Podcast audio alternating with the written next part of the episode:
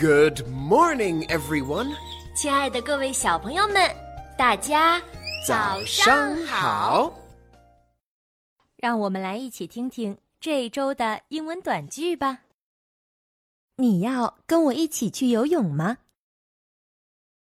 Do you want to go swimming with me?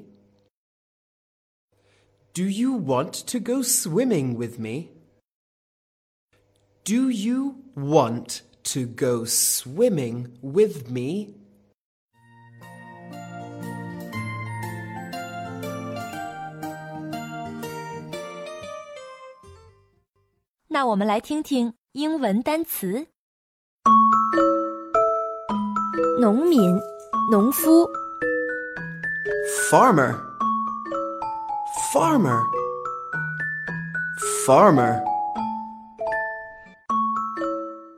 邻居、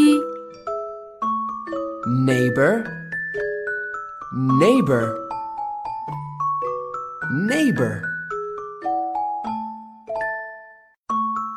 宝石、Gem. Gem. Gem. 听完单词，一起来唱一首好听的英文歌曲吧。